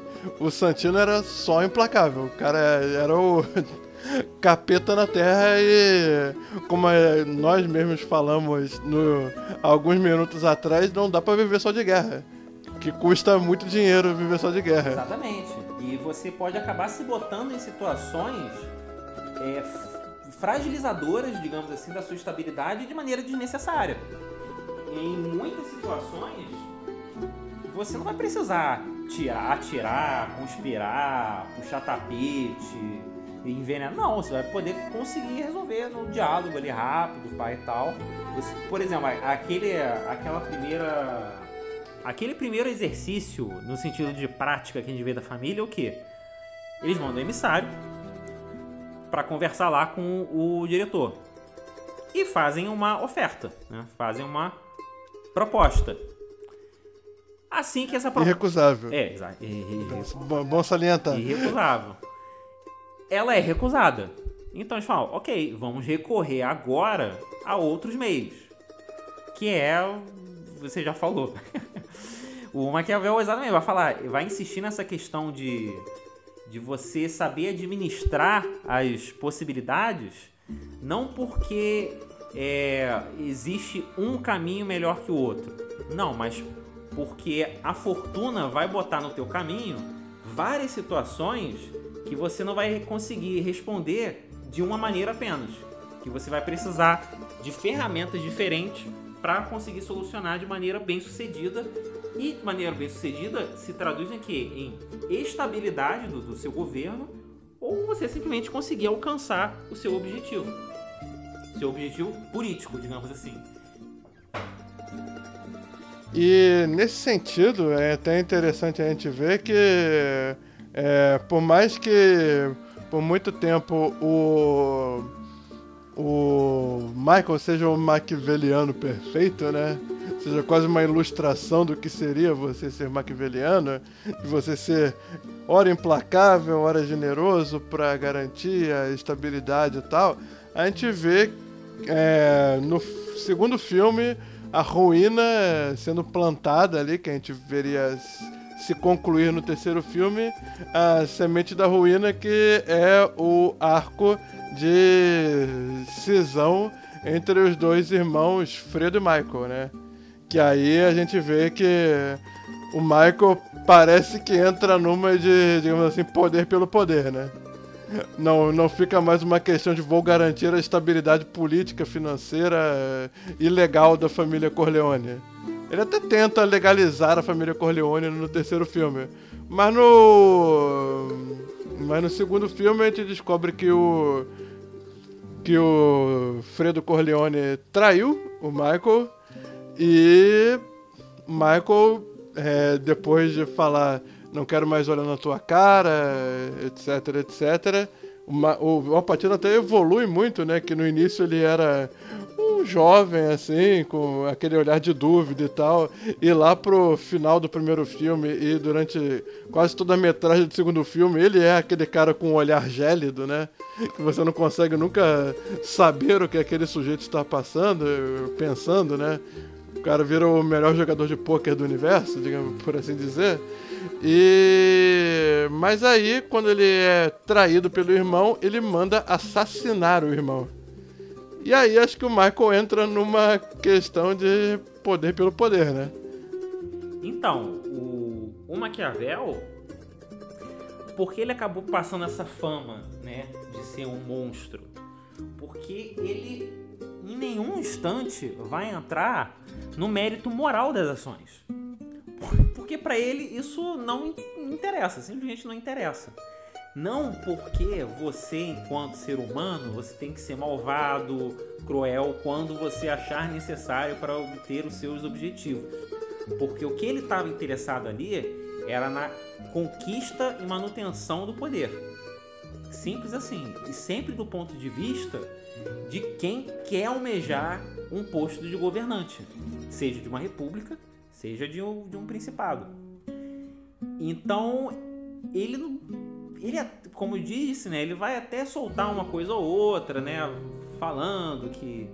Ele, ele até fala, acho que no discurso, em algum momento, ele fala que a, a religião cristã é legal, alguma coisa assim do gênero, saca? Tipo, ah, a religião cristã é bacana, mas foda-se, o que importa é você ir lá e manter o seu poder com as ferramentas que você conseguir. Ele nunca vai entrar nesse mérito da, da questão da culpa, a questão do remorso, a questão da moralidade das suas ações.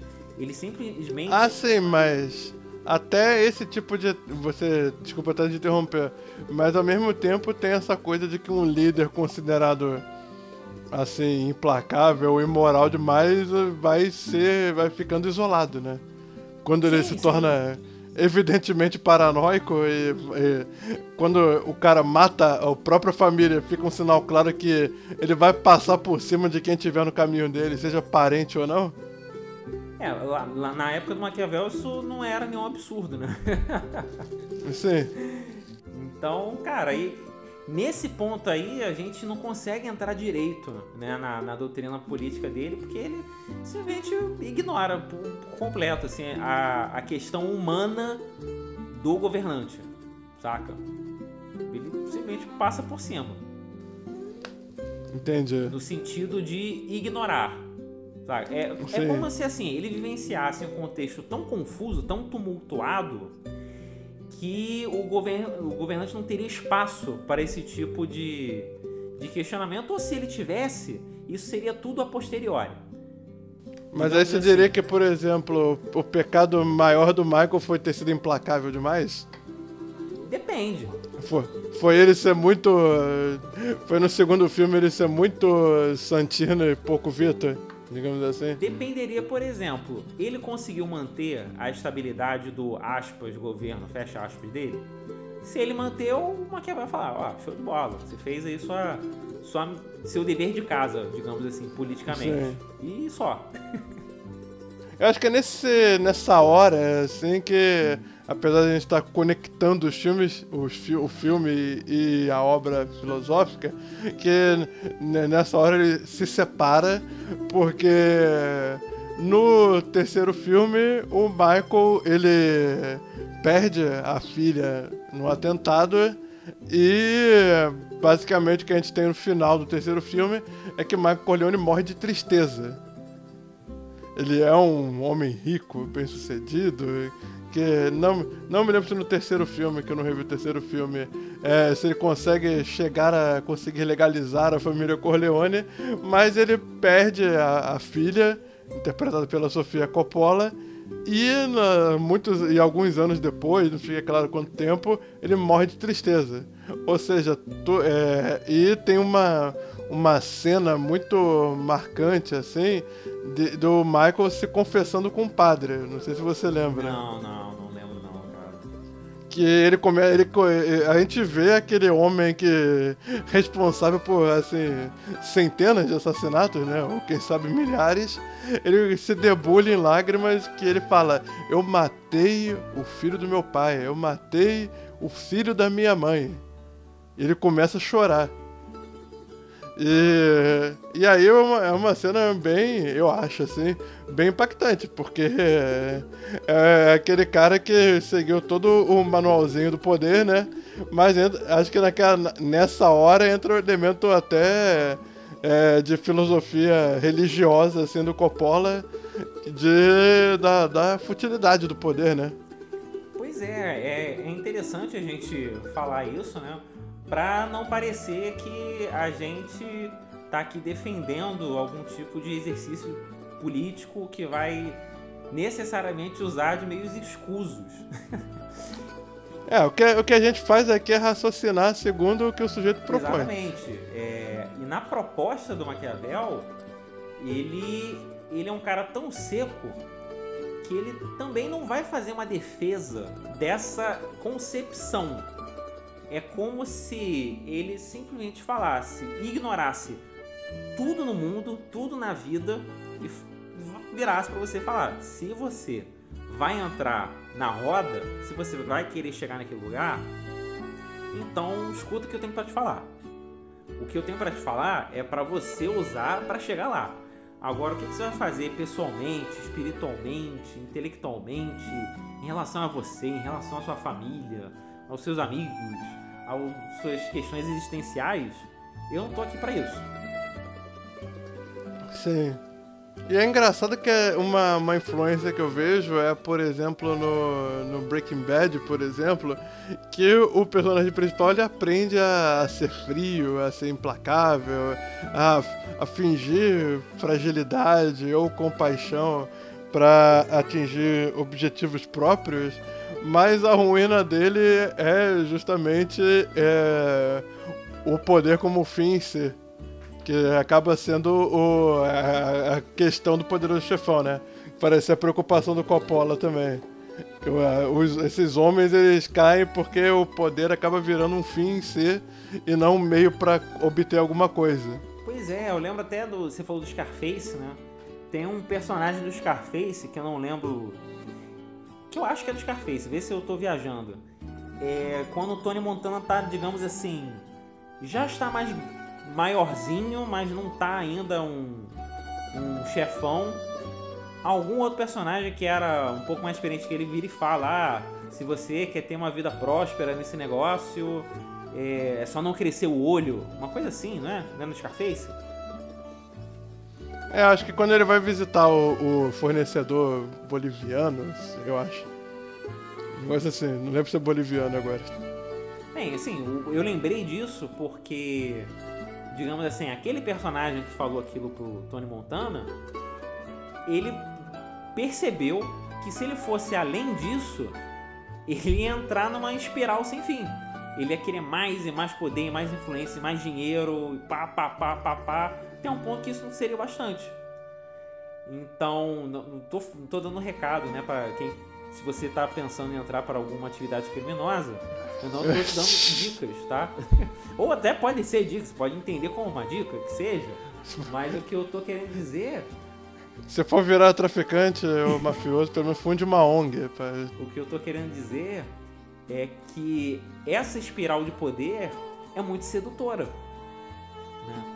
Porque, pô, mais de um filme, série, tu vê esse tipo de personagem que vai, cresce, cresce, cresce, cresce, cresce e chega num ponto que ele não tem mais para onde ir, ele começa a se enxergar como vazio e ele começa a questionar tudo que ele fez, por quê, pai e tal. É como se fosse realmente uma, uma roda, né? Que ele Sim. começa lá embaixo e vai crescendo e crescendo e vai usando tudo que ele tem à disposição, com aquele objetivo fixo.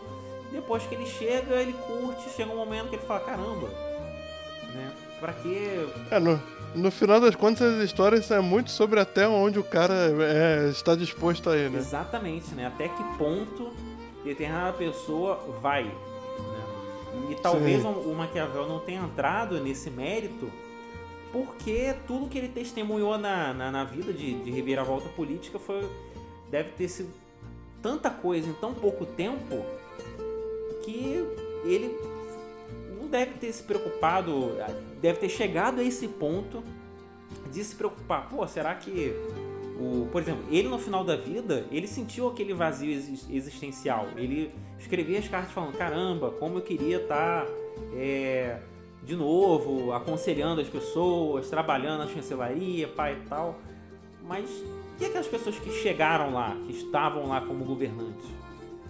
Ele não chegou a pensar isso, pelo menos na, nas obras políticas, não sei as obras teatrais, né? Mas nas obras políticas ele passou por cima, porque ele deve ter visto tanta reviravolta em tão pouco espaço de tempo que talvez ele não tenha conseguido fazer essa ligação né, da, da humanidade para a figura do príncipe, digamos assim, do governante. É, é até curioso que você fala isso, porque pelo que eu li, do que você falou assim, o Mandrágora ele é uma peça sobre corrupção política da sociedade italiana. É mesmo? Eu não sabia. Sim. Inclusive, Mandrágora é uma planta é, que, que diz aqui, é uma planta cujas raízes são atribuídas propriedades afrodisíacas. E é justamente sobre a, a história de, de um homem que, que quer conseguir alguma coisa, só que quando consegue ele paga o pato por isso. Nossa, interessante, cara. E também é, acaba sendo sobre escrúpulos, né? A gente vê então que na Mandrágora ele já incute algumas questões mais humanas. A sedução do poder, né? É, uma, uma questão mais humana. Mas ainda assim tu vê ali nisto uma reviravolta atrás de outra reviravolta, atrás de outro ponto de virada.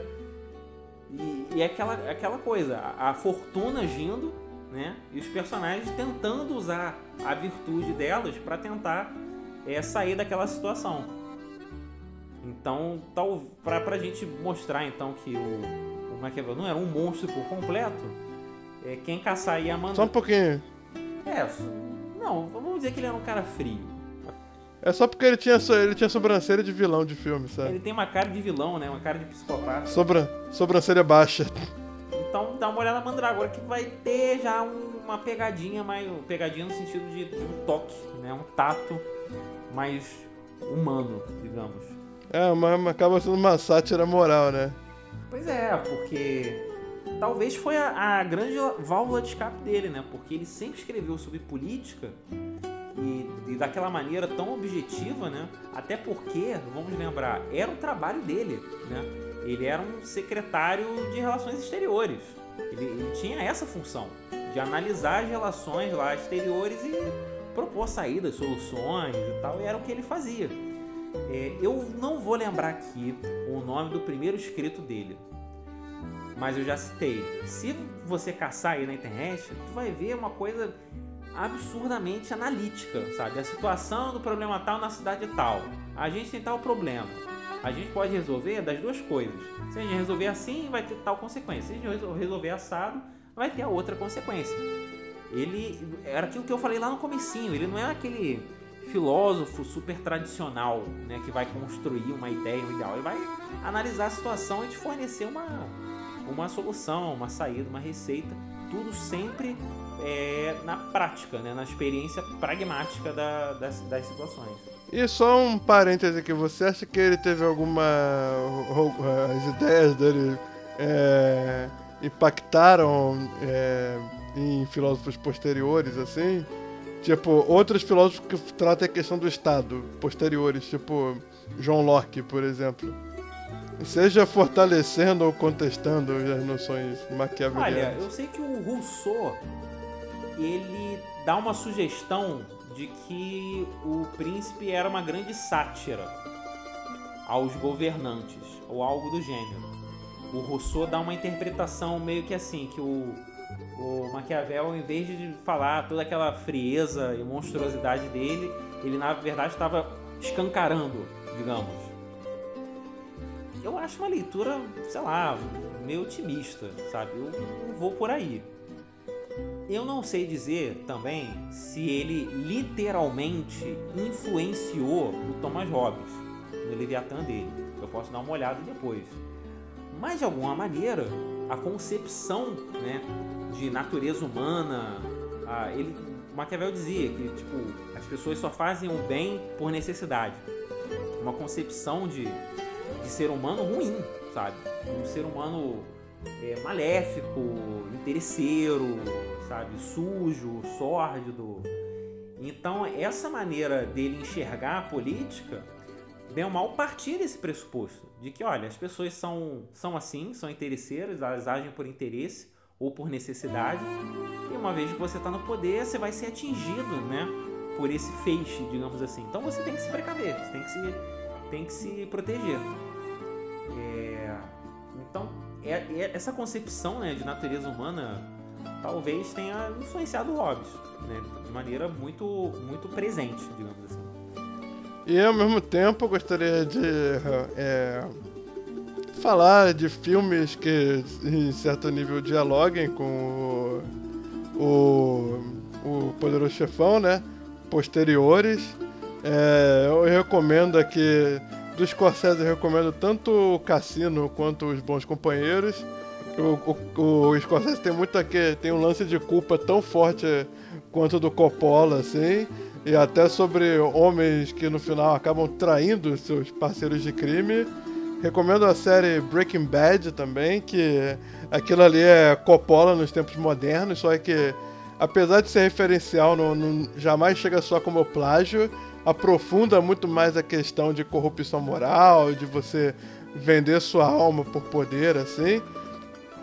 E eu, e também o que eu chamo de Poderoso Chefão na televisão, que é Família Soprano, um seriado da HBO espetacular, justamente sobre a psicologia de um mafioso e de como é que um mafioso age e que rendem vários momentos icônicos do tipo o mafioso está fragilizado depois que tomou um tiro e aí ele surra um capanga aleatório assim para mostrar que ele que tem o poder. Ou então que ele é condescendente com membros mais velhos da família, achando pra, é, fazendo eles acreditarem que eles que mandam, mas no final ele que continua mandando. Aquilo ali é poderoso chefão na TV, só que com uma pegada muito própria, muito psicanalítica, muito Freud. Então, vão atrás desses filmes maravilhosos, filmes e seriados maravilhosos aí, que eu garanto que não se arrependerão. Cara, como recomendação, é, eu recomendo a galera que nunca leu nada Maquiavel ler, é, porque você consegue. Porque essa interpretação clássica né, do Maquiavel, o cara monstruoso, é muito moralista, no sentido de que você tá lendo uma pessoa que tá, digamos assim, pre, pre, prescrevendo ou pregando algum ideário moral. Quando na verdade não tá. Ele tá se eximindo das questões morais. Ele tá tão focado na manutenção do poder, porque ele vivia numa época muito tumultuada? Que ele descreve ideias que são extremamente práticas de como você exercitar o seu domínio político com o intuito de se manter no poder. Então eu recomendo a galera dar uma, uma, uma olhada no Príncipe, que é um livro acessível, tem tipo 27 capítulos, mas são todos capítulos curtos. Você consegue dar uma lida em um dia menos. E repetindo, é, se você estiver achando o primeiro e o segundo capítulo chato, pula pro 10 ou pro 11, que a partir daí fica a coisa mais humana. É... E o filme, cara, eu vou recomendar aquele do John Woo, A Batalha dos Três Reinos. Porque o Maquiavel tem um episódio na vida dele que ele foi responsável por uma campanha militar. Achei que você ia recomendar outra face. não, não. Ele tem um livro chamado Arte da Guerra. Eu não sei dizer se ele teve contato com aquele Arte da Guerra do Sun Tzu, não sei dizer. Mas ele também tinha tato para assuntos militares, porque eu lembro que essa campanha aí que ele, que ele ficou a cabo foi bem sucedida. Então fica aí a Batalha dos Três Reinos para quem quiser ver um filme diferente sobre estratégia, porque até porque é um filme muito na cara, sabe? A galera fala literalmente porque vai fazer o uso daquela ferramenta para atingir determinado objetivo. Então é uma coisa bem didática e é um filme divertido. E se você ouviu esse podcast e um dia for ver a série O Homem do Castelo Alto, é, prestem atenção no personagem do inspetor do, dos Estados Pacíficos do Japão, inspetor Kido, que ele é um homem muito maquiavélico. Você vai ver as falas dele, ele fala coisas que são essencialmente que parecem saídas de tudo que a gente falou aqui. Então fica, fica essas dicas aí. Ele era um homem maquiavélico ou maquiaveliano? Não, ele é maquiavélico. Ele, ele, é cap... ele é capaz de, por exemplo, cometer assassinatos e, e fazer com que ele pareça que fracassou numa investigação para ele ter que cometer sepulcro só para que os Estados Pacíficos do Japão não entrem em guerra com os Estados Unidos nazistas.